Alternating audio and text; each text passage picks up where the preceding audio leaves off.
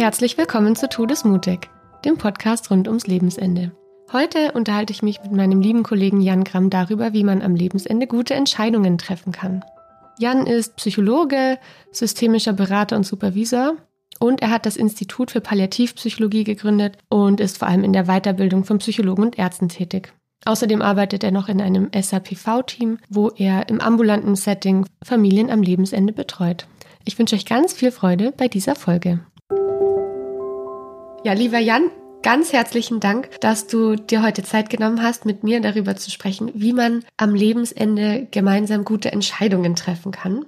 Das finde ich ist mega wichtig, weil die wenigsten von uns am Lebensende ganz alleine sind. Und selbst wenn wir keine Angehörigen haben, sind Ärzte, medizinisches Personal dabei und man muss zusammen einen möglichst guten Weg gehen. Du kennst dich mit Systemen und Gruppen gut aus, bist auch in die Richtung ausgebildet und ich würde dich am Anfang gerne mal fragen, um was geht's denn deiner Erfahrung nach so am Lebensende? Wo kommen denn Leute zusammen, um sich die Frage zu stellen, was machen wir jetzt? Zum einen ist das Lebensende ja gar nicht so direkt klar definiert, wann fängt das denn an? Ne? Mhm. Und oft ist es ja so, dass es dann heißt, bei einer Krebserkrankung zum Beispiel, ja, wir machen jetzt eine palliative Chemotherapie oder so.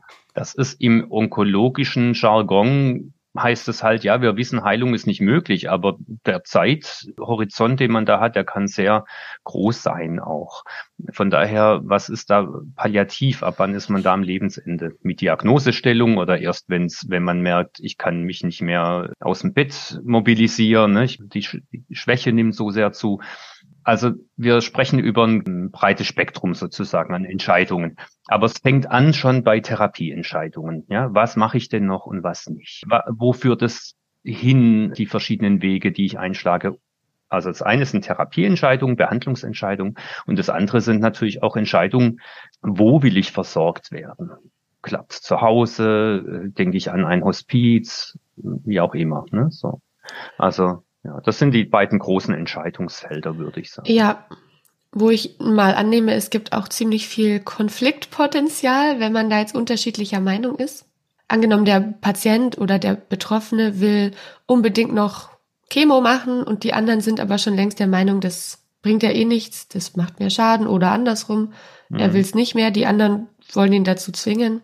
Das kann ja. schon mal sehr emotional werden, oder? Ja, klar, das kommt, äh, würde ich sagen, regelmäßig vor, diese Konflikte.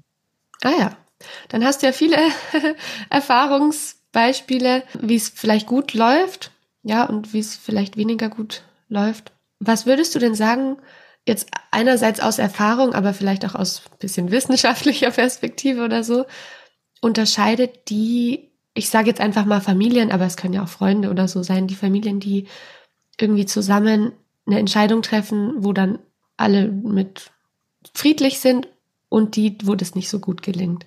Also wir können so die sogenannte Funktionalität von Familien mhm. feststellen. Da, da gibt es Kriterien dafür, da gibt es auch so praktisch Fragen dafür, eine Art Test. Ne? Die wow. kommen, ja klar, die kommen so aus dem Kinder-Jugendbereich auch oft. Da muss man ja schauen, wie funktional ist die Familie.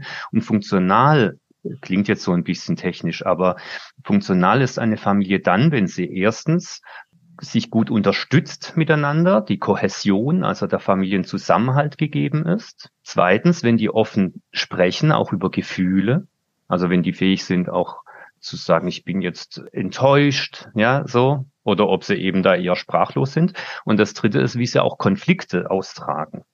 Das sind die drei großen Felder.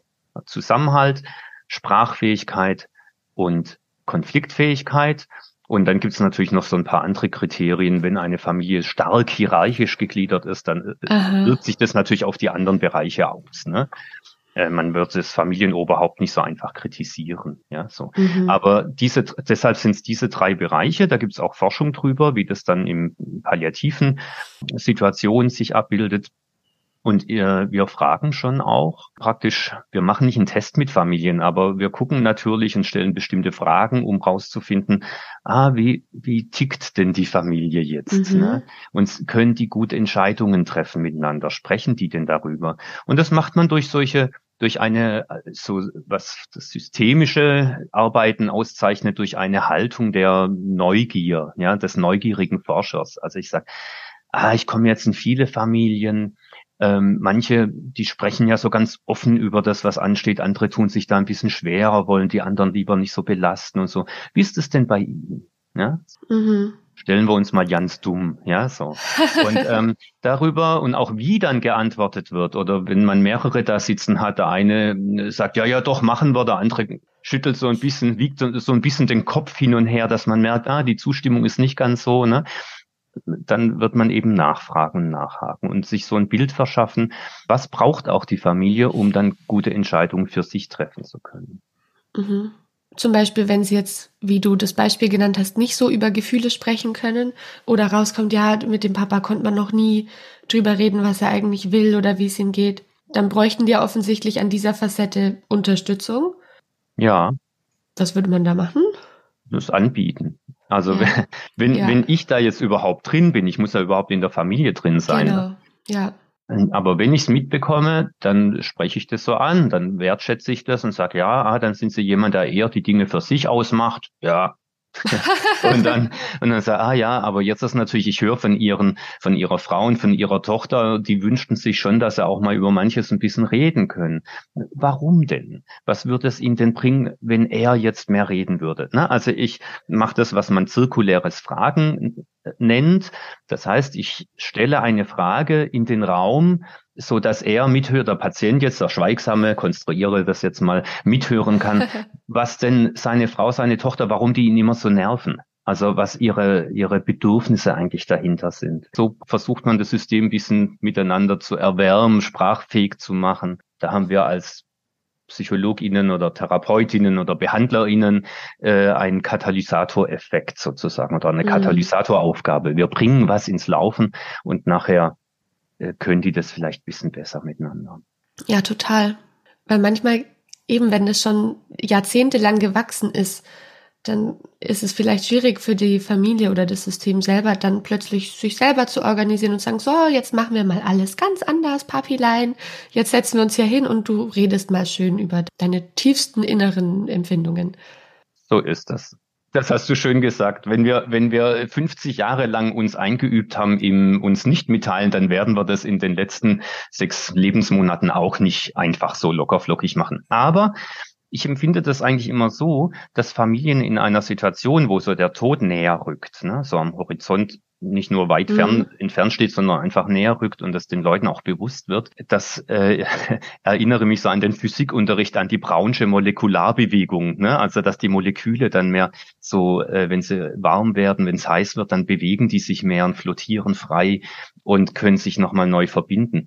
Und das erlebe ich schon auch in Familien.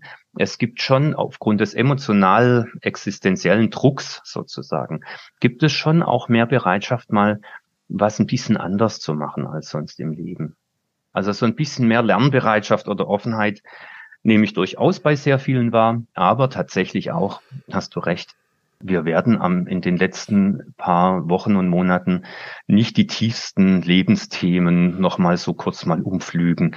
Ich mache da eigentlich keine Psychotherapie. Ich arbeite supportiv. Ne? Ja, same. Und die Angehörigen präventiv.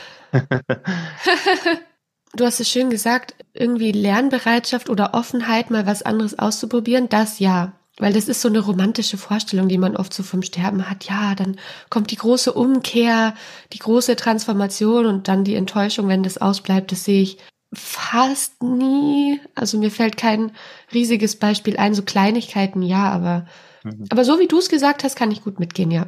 Ja, und dann sind es eher die unerfüllten Sehnsüchte, die manchmal ein Thema sind, ne? dass man sich damit dann seinen Frieden schließt und sagt, ja, das wird wohl einfach offen bleiben. Ne? Genau.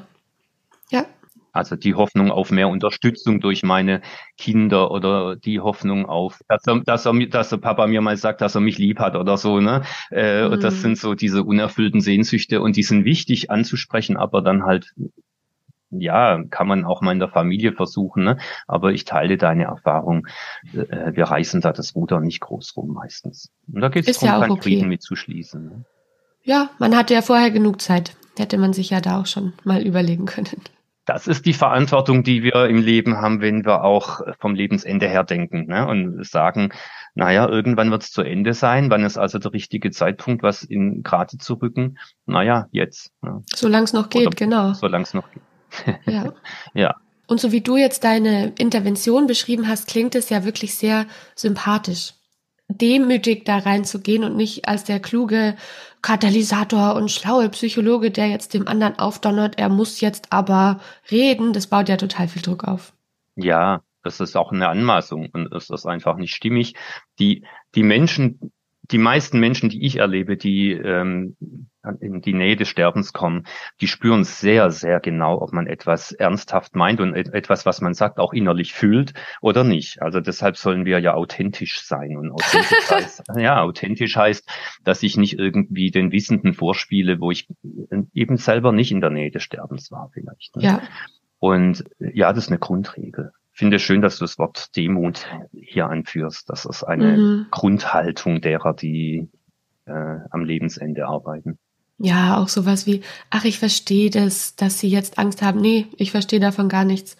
Ich habe hab gar keine Ahnung, wie es ist, Todesangst haben. Habe ich wirklich nicht. Würde ich auch niemals behaupten. Mhm. Und, und trotzdem wissen wir aber, Entschuldigung, trotzdem wissen wir natürlich schon, was Themen sind, die viele Menschen belasten und was auch äh, Wege sind, die einfach bewährte Wege sind, äh, zum Beispiel Entscheidungswege und so. Und deshalb dürfen wir damit schon kommen, sagen, ah, ne, also nach meiner Erfahrung, das ist gut, man redet miteinander und tauscht sich mal aus. Ich bin da gerne auch unterstützend dabei. Ja, man hat ja schon Erfahrung in dem Bereich, wie ein Arzt auch. Ja, der kann auch sagen, bei ihrem Krankheitsbild habe ich 5000 Mal gesehen, das entwickelt sich so und so. Deshalb wage ich so ein bisschen eine Prognose, aber wie es genau, wie es sich genau entwickelt, weiß er auch nicht. Ja, da kommen wir aber vielleicht nachher noch hin, was wir da PatientInnen mitgeben können, wie sie da von ÄrztInnen auch ein bisschen klarere Auskunft bekommen können, wenn sie das versuchen. Oh ja, oh ja, sehr gerne. Ja. Jetzt haben wir ein bisschen über diese Facette gesprochen, über Gefühle sprechen. Das erscheint mir noch die vielleicht ein bisschen am leichtesten zu modifizierende von diesen dreien. Vielleicht bilde ich mir das ein. Wie ist es denn, wenn jetzt insgesamt in der Familie einfach miese Kohäsion ist? Die haben sich ewig nicht gesehen, sie sind sich auch ein bisschen egal. Vielleicht gibt es irgendwie Feindseligkeiten oder alte Ressentiments. Und dann sitzen sie aber da und haben jetzt plötzlich diese erzwungene Nähe durch den Tod, was weiß ich, Geschwister, Zerstrittene, die sich gemeinsam um eine Mutter kümmern oder so. Was dann? Da kommt so der ethische Aspekt rein. Der, der ethische Aspekt heißt, dass äh, der Wille des Patienten zu achten ist, der Patientin. Mm. Und dass es um das Wohlsein des Erkrankten, des Sterbenden geht, der Erkrankten, der Sterbenden. Das heißt, das Psychologische ist, dass ich für jeden Verständnis entwickeln kann. Ja, ich kann äh, Verständnis haben für die Tochter, die dadurch verletzt war, und für den Sohn, der sich da benachteiligt gefühlt hat, und und und. Aber das Handlungsführende oder die Orientierung für mein Handeln und äh, als als als jemand, der da was mitsteuert oder mit begleitet, so mhm. äh, die Orientierung bietet der Patientenwille, würde ich sagen. Und das ist eine normative, äh, keine psychologische, sondern eine normative Angelegenheit. Heißt, mhm. es ist wichtig, dann rauszukriegen, was will denn, was ist der Weg des, der erkrankten Person, was ist deren Wille und dass man den eine Stimme gibt. Ja? Okay. Und den anderen auch sagt, dann würdigt, kann man würdigen und sagen, ja, bei ihnen sind Konflikte da, die haben sich entwickelt. Und das ist aber jetzt nicht unser Thema. Wir machen hier keine Familientherapie. Deshalb sind sie auch nicht hier, ja, sondern wir sind hier, um, weil hier eine Person jetzt sehr erkrankt ist und weil der Tod näher kommt und weil wir schauen müssen, wo und wie soll die, der letzte Weg denn gestaltet werden. Ja? Und da möchte ich Sie auch zur Verantwortung aufrufen. Es geht jetzt nicht darum, um Ihre eigenen, äh, Ihre Trauer, Ihre Gefühle. Da habe ich auch ein Ohr für. Aber für die Entscheidungen mhm. geht es jetzt um das, was, was weiß ich, was die Mama jetzt eigentlich hätte, gewollt hätte oder will, je nachdem, ob sie sich äußern kann oder. Das ist so ein bisschen Sach- und Personenebene, gell? Das eine ist, wie empfindet ja. jeder und das andere ist aber der Inhalt der Frage, die jetzt im Raum steht. Ja, könnte man so sagen. Ja, kann man gut trennen, ja. Und klar, bei Konflikten, da ist es für mich klar, muss man vielleicht dem Untergebutterten eine Stimme geben oder einfach da mediieren. Muss, kommt halt wahrscheinlich auf den Einzelfall drauf an. Ja, ich hatte mal eine Familie, in, wo das, wo das so ganz bildhaft war. Die waren tief, tief zerstritten. Und das war auch auf der Palliativstation allen klar. Das war kein Familiengeheimnis, sondern das war klar kommuniziert. Mhm. Und dann hatten wir die zum Familiengespräch da, da ging es um die Entlassung. Geht's jetzt nach Hause oder ins Hospiz oder was? Ne? Und wenn nach Hause, wie kann das äh, mhm. organisiert werden? Und dann habe ich damals so eine Decke genommen, so eine, äh, ne, so eine Wolldecke und habe die auf den Boden gelegt, so wie so ein so ein bisschen gewölbt, dass da was drunter war, ja. Und ja. dann gesagt, so, wir wissen alle, bei Ihnen sind viele Dinge hier unterm Teppich, ja. Das sind viele alte Geschichten und Konflikte, das haben wir ja mitbekommen. Die sind hier da, wir wissen's, aber die sind jetzt auch, die lassen wir jetzt unter der Decke. Ja, die werden wir hier nicht aufarbeiten. Bitte geben Sie mir die Erlaubnis oder ich möchte mir auch den Hut aufsetzen, dass ich da auch ein bisschen steuere und wenn jemand von Ihnen da gerade von was äh, ein bisschen angeheizt wurde und dann anfängt da ähm, etwas Unter anzusprechen, dass ich es auch stoppe und sage, nein, darum geht's gerade nicht. Ne? Praktisch vor dem Hintergrund dieses Scherbenhaufens, der einfach da ist und das ist ja, kann man ja normalisieren, das sind ja jetzt nicht die einzige Familie. Ne? Mhm. Vor diesem Hintergrund haben wir hier jetzt eine Entscheidung zu treffen. Und da geht's drum, was die sterbende Person sich wünscht, was sie gern möchte, aber auch was die anderen machen können. Mittragen. Mittragen können und wollen. Und das muss man irgendwie vermitteln miteinander. Was die Familien angeht, bei, bei etwas intellektuell oder bei, bei Behandlerinnen, da sage ich immer, der Freud hat so schön gesagt, die Familie ist der Hort der Neurose. Oh. Also die Familie ist eben nicht nur der, der, der Garten der Geborgenheit bietet, sondern halt auch äh, schon auch das wie soll man sagen, der Boden, der Nährboden von Verletzungen, von Traumata, von ähm, Themen, die man lebenlang mit sich rumschleppt. Ne? Ja, ja. Mega kreativ, voll, voll gut. Bin ich mir sicher, dass viele mit was anfangen konnten. Ja, das ja, das ist doch ganz schön, mit Symbolen auch mal zu arbeiten. Ne? Mhm. Ne? Genau, dann ist es so bildhaft da, man kann sich immer wieder drauf berufen. Also für alle, die hier in einer Rolle der BehandlerInnen, seien es jetzt ÄrztInnen, seien es Pflegekräfte, PsychologInnen, SozialarbeiterInnen und so weiter.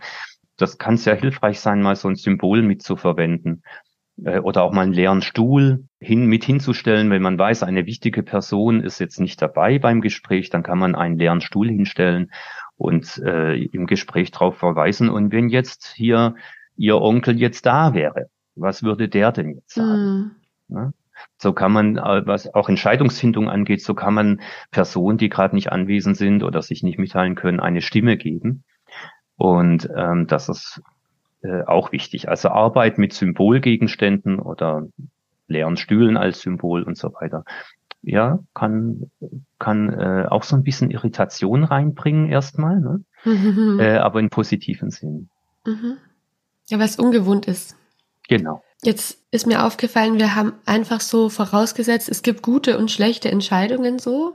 Es ist ja schon auch eine Wertung so ein bisschen. Wie würdest du denn das so ein bisschen definieren oder woran kann man denn festmachen, auch im Nachhinein, war das richtig, war das eine gute Entscheidung? Weil das fragen sich ja auch im Trauerprozess total viele oder es kommt, kommt so Schuldgefühle, jetzt haben wir sie ins Hospiz gegeben, hm, passt es? Daheim, oh, war das richtig? Was ist denn überhaupt eine gute oder schlechte Entscheidung? Für eine Entscheidung brauche ich zwei Dinge. Einmal eine Entscheidungsklarheit und einmal eine Entscheidungssicherheit. Das heißt, die Entscheidungsklarheit, da brauche ich, muss ich wissen, was gibt's denn alles an Optionen. Ne? Und die Sicherheit ist praktisch das, das Gefühl dazu. Und dafür habe ich mich jetzt entschieden. Und da sagt man, okay. da kann ich innerlich Ja dazu sagen. Und das, was mir hilft, ist, dass ich dann eben auch so diese, das, wie soll ich sagen, die kritischen Über-Ich-Stimmen äh, ein bisschen zum Stoppen bringen kann, ja. Äh, zum Beispiel, ne, so, ah, jetzt haben wir es ins Hospiz gegeben, war das wirklich richtig, dass, dass man dann sagt, stopp, ich habe so oft durch durchdacht und durchgesprochen mit anderen auch. Ich weiß, es wäre nicht anders gegangen. Es war ein guter Ort. Es war die mhm. einzige Möglichkeit. Ähm, ich hätte gar kein, ich hätte es nicht lange länger geschafft. Ich muss mir eingestehen. Ne, so. Denn mhm. wenn man sich im Nachhinein noch lange sagt, äh, ähm, das sind Schuldgefühle, ein guter Hinweis.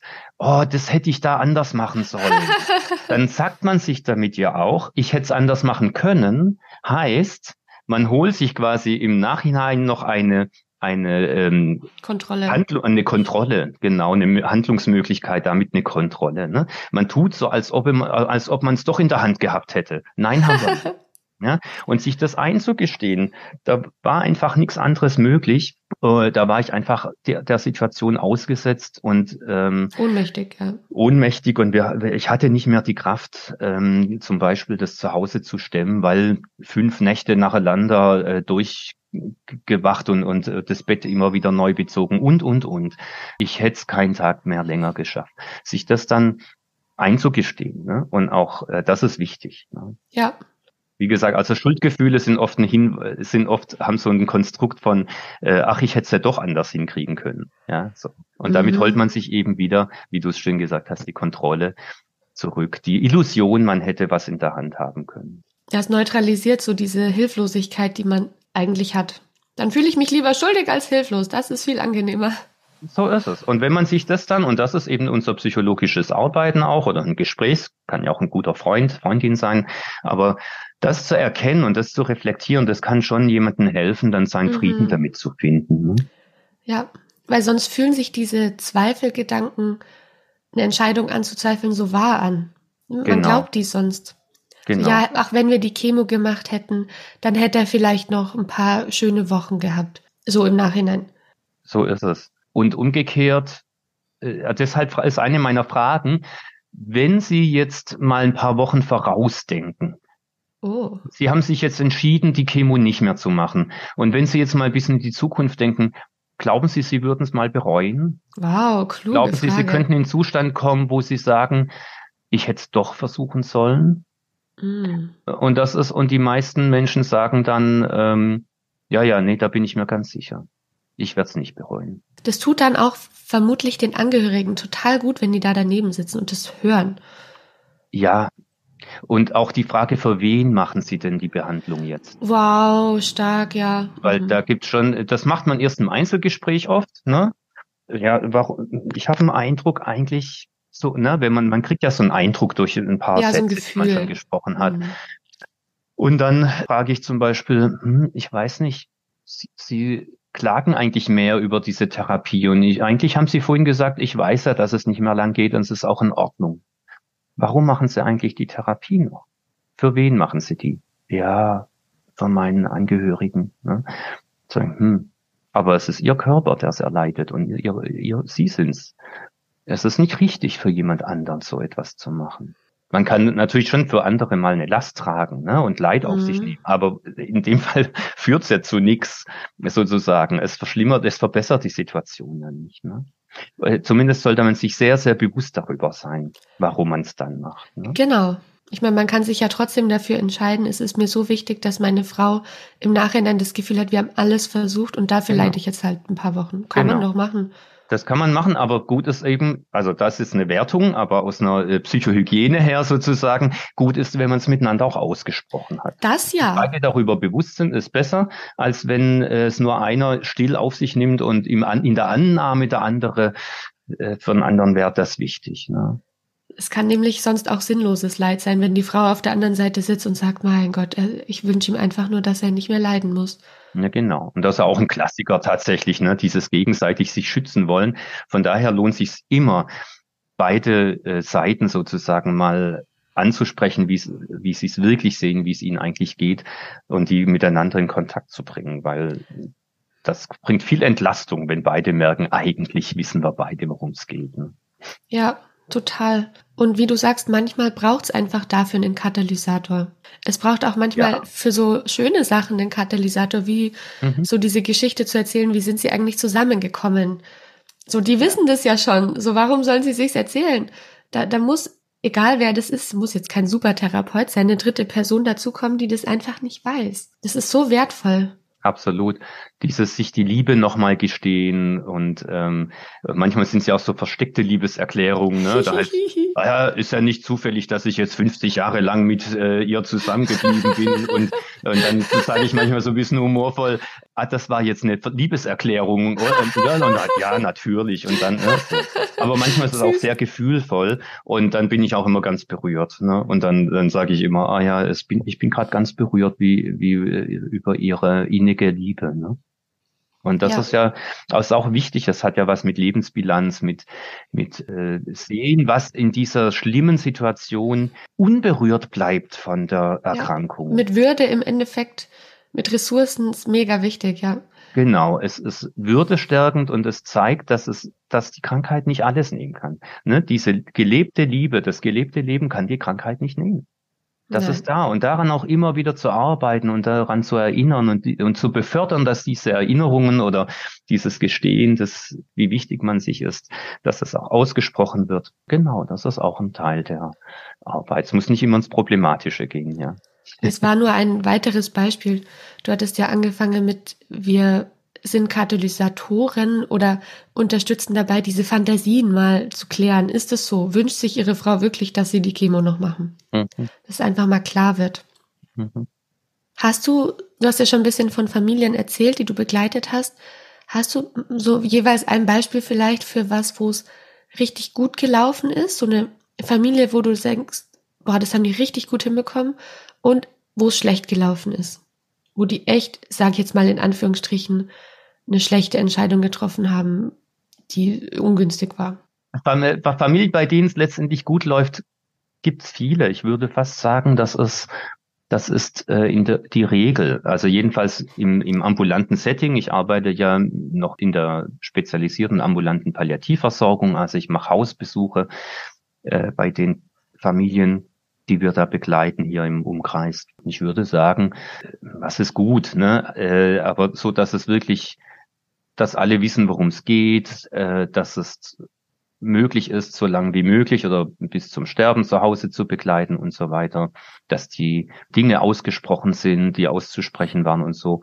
Ich würde sagen, dass das ist eigentlich sehr häufig der Fall. Ist auch meine Erfahrung ist auch deine Erfahrung. Der Vorteil von einem Sterben mit Krebserkrankung. Ich hatte mal deine Praktikantin, die war in sehr jungen Jahren als Psychologiestudentin eine Praktikantin im Palliativteam und ähm, die hat am Ende vom Praktikum gesagt, jetzt habe ich keine Angst mehr vor Krebs, weil ich habe erfahren, wenn man Krebs hat, kann man sich auch verabschieden und kann Dinge regeln. Und das ist doch viel besser, als wenn man so irgendwie an einem Herzinfarkt oder einem Unfall stirbt. Ne? War eine weise Person anscheinend. Die hat was gelernt bei dir. äh, vor vielen Jahren, das was, naja, so viele, ja doch, vor einigen Jahren das, äh, hast du mal gesagt. Und jetzt bist du in dem Bereich gelandet, was ich ja ganz wunderbar finde, beruflich. Aber das fand ich damals sehr beeindruckend, ne? dass so eine junge Studentin sagt, ach, ich habe, finde eigentlich Krebs nicht mehr nur erschreckend, das hat auch Vorteile. Und das ist ja so. Einerseits macht es Angst und Druck, äh, wenn man den Tod auf sich zukommen sieht, aber andererseits ist es auch eine Chance, nämlich das bewusste Abschied nehmen. Und zum, in Ärztekursen zum Beispiel vermittle ich immer, ich sage, liebe Kollegen aus der Ärzteschaft, wenn ihr über die Erkrankung aufklärt oder auch eine ungünstige Prognose vermittelt und sagt, hm, das geht so nicht mehr weiter, wir haben keine eine Viertlinien-Chemo, können wir nicht auch noch machen, das macht keinen Sinn mehr, da gibt's nichts mehr und so weiter dass sie auch immer den Satz sagen, es ist ja auch eine Zeit des Abschiednehmens. Weil dann kommen die Gefühle und dann kommt die, das Bewusstsein, worum ah. es wirklich geht. Dieser Satz, es ist ja auch neben all den Entscheidungen, wie organisieren wir das, was ist noch an Behandlungen und so weiter machbar, dass sie immer auch sagen, es ist ja auch eine Zeit des Abschiednehmens. Mehr müssen die nicht machen. Aber schon das in die Familie reinzugeben, das eröffnet den Menschen praktisch die, Tragweite der Situation äh, in dem Moment bewusst zu sein und auch innerhalb dieser, mit dieser Perspektive, ja, es geht hier um den Tod, die Entscheidungen zu treffen. Weil wenn man das mhm. nicht mit reinnimmt, dann tut man so, ach ja, man, ach, da gibt's noch was, ja, können wir versuchen. Nee, man versucht gar nichts. Ein, ein Patient bekommt eine Substanz, eine OP, irgendwas und die tut was. Das ist kein Versuch, das ist eine Handlung. Ja, also mhm. auch da in der Sprache klar zu sein und nicht und nicht sich drumherum zu lavieren. Dann komme ich jetzt so ein bisschen zum, wie man mit Ärztinnen reden kann. Ja, gerne. Ja, sollen wir da mal ein bisschen hinschippern? Oh, gerne. Diese Dinge, die wir besprechen, wo es um Entscheidungen geht, wir waren uns jetzt beide einig, dass das voll oft gut geht und ja, ja, viele treffen gute Entscheidungen. Ja, das empfinden wir so, weil wir die in einem Stadium haben, wo schon mega viele Entscheidungen getroffen sind. Wir kriegen nur die Creme de la Creme mit, sage ich jetzt. Die sind im Hospiz, auf der Palli, bei dir im SAPV, da sind schon hilfreiche Strukturen, die haben sich schon viele Gedanken gemacht. Diese Entscheidungen, die finden vorher statt. Ja. Auf den onkologischen Stationen, in den Krankenhäusern, beim Hausarzt, da ist es mehr. Und ich glaube, da sieht man den Struggle mehr. Deshalb finde ich es total gut, wenn du über die frühere Phase auch ein bisschen sprichst. Ja, dann gehen wir vorher nochmal auch dahin, äh, bei den Familien, wo es nicht gut läuft. Also Familien, wo es nicht gut läuft, ist, wenn zum Beispiel ein Sterbender noch reanimiert wird zu Hause, obwohl das Palliativteam schon seit Wochen begleitend drin war. Mhm. Und der, mhm. der, Ehemann hat immer gesagt, nö, nö, ich komme mit allem klar, alles gut. Mhm. Aber ich habe und ich war da, ich ist schon einige Jahre her, aber gerade kommt mir sehr in den Sinn. Und ich hatte, ich war nicht nachdrücklich genug zu sagen, ja, lassen Sie uns doch trotzdem noch mal äh, mal zehn Minuten sprechen miteinander. Mm. Ich lerne gern die Partner auch ein bisschen mehr kennen. Mm.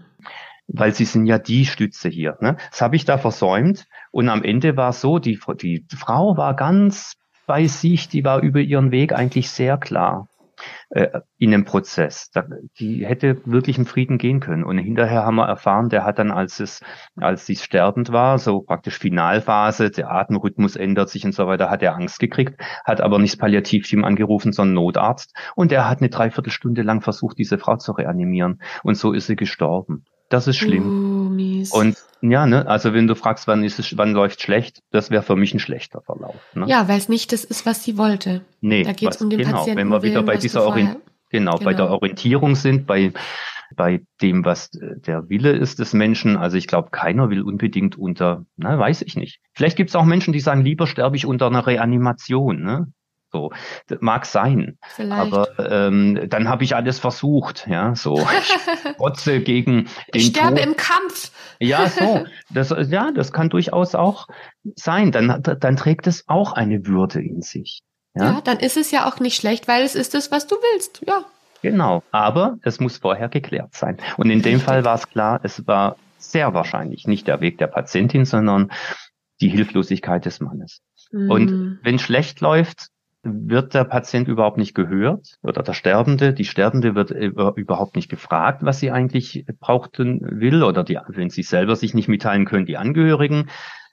Ähm, es, wird, es gibt so Selbstläufer, ja. Oder Angehörige sind da auch sehr egozentrisch oder ne, egoistisch, mhm. machen das, was sie für richtig halten. Mhm. Ja, das wäre so Worst Case. Ne? Also unter Gewaltanwendung sterben, das ach, ja, hat mir leid getan. Ja, mhm. verstehe ich. Aber vielleicht überschätzt du dich auch, dass auch wenn du mit ihm nochmal gesprochen hättest, er es genauso gemacht hätte und einfach da ausgerastet oder ja. zu hilflos geworden ist.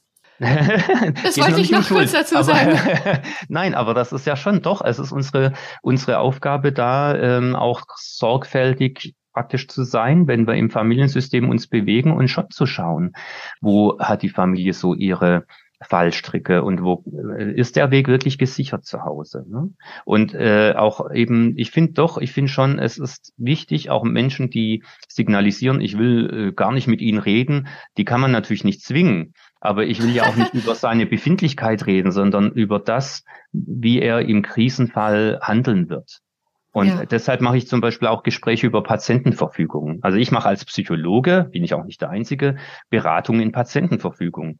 Warum? Weil es hier nicht um eine juristische Sache geht, obwohl es oft so dargestellt wird. Ist mhm. ja auch ein mhm. juristisches Konstrukt, aber es geht eigentlich darum, über verschiedene Szenarien des Lebensendes zu sprechen. Mhm.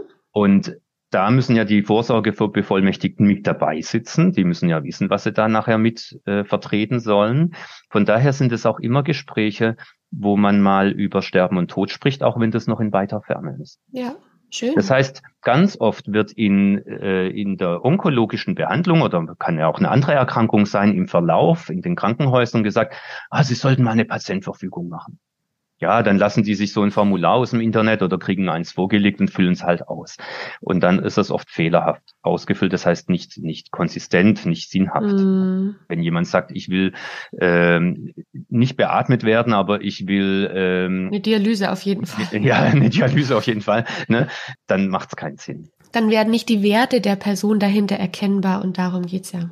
Genau. Und was du ansprichst, dass wir eigentlich ja viel weiter vorher in den Entscheidungsfindungen mit ein Augenmerk drauf legen sollten oder die Leute da auch mehr Unterstützung brauchen. Das nennt man heute nicht heute, ist schon alt, aber äh, das nennt man Advanced Care Planning. Mhm. Und bitte nicht Advanced mit D. Also es ist keine fortgeschrittene Versorgungsplanung, sondern es ist eine vorausschauende Versorgungsplanung. Advanced Care Planning im Deutschen heißt es Versorgung im Voraus planen, oder vorausschauende Versorgungsplanung heißt es oder Behandlung im Voraus planen wird es auch genannt. Das finde ich bisschen nicht so schön, weil es geht nicht nur um Behandlungen, es geht um den gesamten Weg, alles drum und dran. Wir sagen einfach Aber, mal ACP, das klingt cooler. ACP klingt so ein bisschen nach Vitaminen. Ne? Ja, genau. und äh, ja, es ist praktisch ein, die Vitaminspritze für bessere Entscheidungen. Weil zum Beispiel auch, wenn ich mal eine Patientverfügung erstellt habe, und jetzt kommt eine neue Diagnose dazu, die meinen gesamten Zustand nochmal wesentlich äh, beeinflusst. Dann ist es wichtig, dass ich mir diese Patientverfügung nochmal anschaue mit unter Berücksichtigung meines jetzigen Zustandes. Deshalb mhm. ist es mhm. auch gut, wenn Patientenverfügungen mit so einem Satz beginnen. Ich weiß, dass ich an einer unheilbaren Erkrankung leide, die zum mhm. Tod führen wird. Ja, das ist ein guter Einführungssatz, wenn das der Fall ist. Ja, sonst mhm ja, wir müssen ja immer an die Leute denken, die eine Patientenverfügung in die Hand kriegen. Ja. Also zum Beispiel. Ne? Und also eine Patientenverfügung ist nicht was, was ich einmal in Stein gemeißelt habe, sondern was ich wieder und wieder mal raushole und auch mit den Ärzten, Hausärzten und so weiter bespreche. Die Krux ja. ist, das ist keine Bezahlungsleistung. Die Ärztinnen können das nicht abrechnen, oh, was ich ja. ganz nicht verstehe, warum äh, die das keine abrechenbare Leistung ist weil das ist so wichtig. Ne? Ja, und es macht unnötige Probleme später. So ist es. Und es ist richtig gut, dass du das nochmal ansprichst mit Patientenverfügung und Vorsorgevollmacht, weil genau da geht's um Entscheidungen am Lebensende. Es ist ja auch, wer soll für mich entscheiden, wenn ich es nicht mehr kann? Genau. Was will ich dann in dem Fall das? Und, und das ist so, das, das, was will ich in dem Fall das, ist natürlich so ein bisschen schwierig, weil ich weiß nicht, was da so alles kommen kann. Ne? Ich kann ja nur exemplarisch wissen sagen, na ja, also wenn ich mal mich im unabwendbaren Sterbeprozess befinde oder es sind ja auch Textbausteine, ja, die ja von Ärzten und Juristen zusammen erarbeitet wurden, die machen ja auch Sinn. Die sind aber natürlich letztendlich nicht unbedingt spezifisch genug. Nochmal, die Patientenverfügung ist weder in erster Linie zur Rechtssicherheit der Ärztinnen da, das glauben die oft, aber das ist, dafür ist sie nicht gemacht, noch ist sie eine Handlungsanweisung für Ärztinnen, ist sie auch nicht, sondern sie ist eine Willensbekundung. Darin dieser Leuchtturm, diese Orientierungslicht, ach, das ist wohl das, was der, den Patientenwillen darstellt. Es, die Patientverfügung gibt uns einen Hinweis darauf, was jemanden will und was nicht. Und wenn er natürlich noch seine persönlichen Wertvorstellungen formuliert hat, wunderbar, das ist das Beste. Und äh, wenn er aber einfach nur das Formular ausgefüllt hat, dann immerhin. Das heißt, die Patientenverfügung das sage ich jetzt auch aus einer Brille des eines Ethikberaters, habe ich ja auch eine Weiterbildung und befasse mhm. mich viel mit den Fragen. Und das braucht man auch am Lebensende, auch als Psychologin in, am Lebensende, mhm. dass man so vom ethischen äh, bisschen äh, Einblick hat oder eine, eine Klarheit hat. Die Patientenverfügung ersetzt nicht das Gespräch darüber, was denn jetzt der mutmaßliche Wille des Patienten oder des Sterbenden wäre. Ja. ja? Und das sollten auch die Vorsorgebevollmächtigten immer, das ist gut, wenn die das wissen und auch wenn hier jetzt Ärztinnen oder Pflegekräfte zuhören in deinem Post, schönen Podcast, dass sie dann äh, auch das mitnehmen, sagen, ah ja, das erübrigt das nicht. Patientverfügung abgehakt. Ja, hat eine, hat keine. Es ist im Übrigen auch gut da reinzugucken, weil es gibt durchaus Patientverfügung, da steht drin, man soll alles tun in jeder Situation, was nur möglich ist. Ja, ne? ja. Also das mal nebenbei. Die Patientenverfügung wurde rechtlich geschaffen, damit der Patientenwille mehr gestärkt ist und es nicht zu solchen Selbstläufern kommt in, im Medizinsystem. Mhm. Ja, da muss man, der, der Patient ist reanimationspflichtig, dialysepflichtig. Kein Mensch ist pflichtig für irgendwas. Ja. Ja, und das, da, in meinen Ärztekursen weise ich auch immer die Kolleginnen darauf hin, dass sie bitte auf ihre Sprache achten. Auch Therapieabbruch das hat immer so was von, oh, Versagen. das darf man nicht, Versagen, äh, man muss was zu Ende machen. Ja. Deshalb sollen die bitte sagen, wir führen die Therapie nicht mehr weiter, weil es keinen Sinn mehr macht. Ja, ja aber Therapie. Das klingt viel selbstbestimmter. Ja. ja, so ist es. Ne? Also da kann, das ist so Schön. wichtig. Schöne Feinheiten. Ach, es ist so ein weites Feld. Ja, es ist ein ganz weites Feld. Und auf Bekräftigkeiten und Sprache zu achten, ist so wichtig am Leben. Ja, Hast du denn jetzt denn noch zum Abschluss so ein paar Tipps? Es ist immer super, wenn man einen Psychologen nach Tipps fragt, ich weiß schon. Aber für dieses frühere Stadium, wo man im Entscheidungsprozess ist, in der Kommunikation mit dem medizinischen Personal, dass die Chance, eine gute Entscheidung zu treffen oder treffen zu können, steigt. Ja, äh, viele Patienten machen ja die Erfahrung, dass wenn, wenn sie so ein bisschen ungefähr wissen wollen, wie lange habe ich denn noch, ne? Aha. Die Frage muss man auch immer erstmal hinterfragen, will das der Mensch wirklich wissen. Aha. Aber wenn ich brauchte das ja schon auch, um ein bisschen mein, auch mein Lebensende gestalten zu können, ja, Dinge noch zu erledigen und so weiter. Mhm. Und wenn die die Frage an Ärztinnen stellen, dann sagen die oft, oh, da kann ich gar nichts sagen. Manchmal sagen sie auch, also Weihnachten werden sie, wenn sie die Therapie nicht machen, nicht mehr erleben. Das haben jetzt zwei Patienten in der letzten Woche gesagt. Und dann da habe ich gefragt, und haben sie ihnen jetzt ein Weihnachtskärtchen geschrieben? Ne? So, also mhm. Das kann in beide Richtungen äh, schiefgehen. Oft halten sie sich aber sehr bedeckt. Und da kann man etwas machen, das ist gut beforscht. Nämlich man kann, das können sich die Ärztinnen selber auch fragen erstmal, um gute Entscheidungen zu treffen und sie dem Patienten mhm. anzubieten. Das ist die sogenannte Überraschungsfrage, die Surprise Question.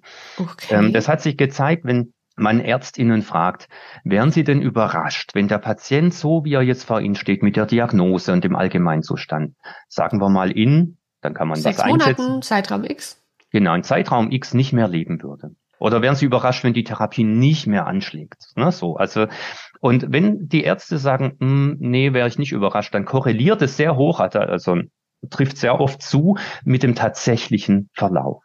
Wow. Das heißt, es hat eine sehr hohe Trefferquote. Das heißt, was wir da, was Ärztinnen da machen, ist ihre Intuition anzufragen.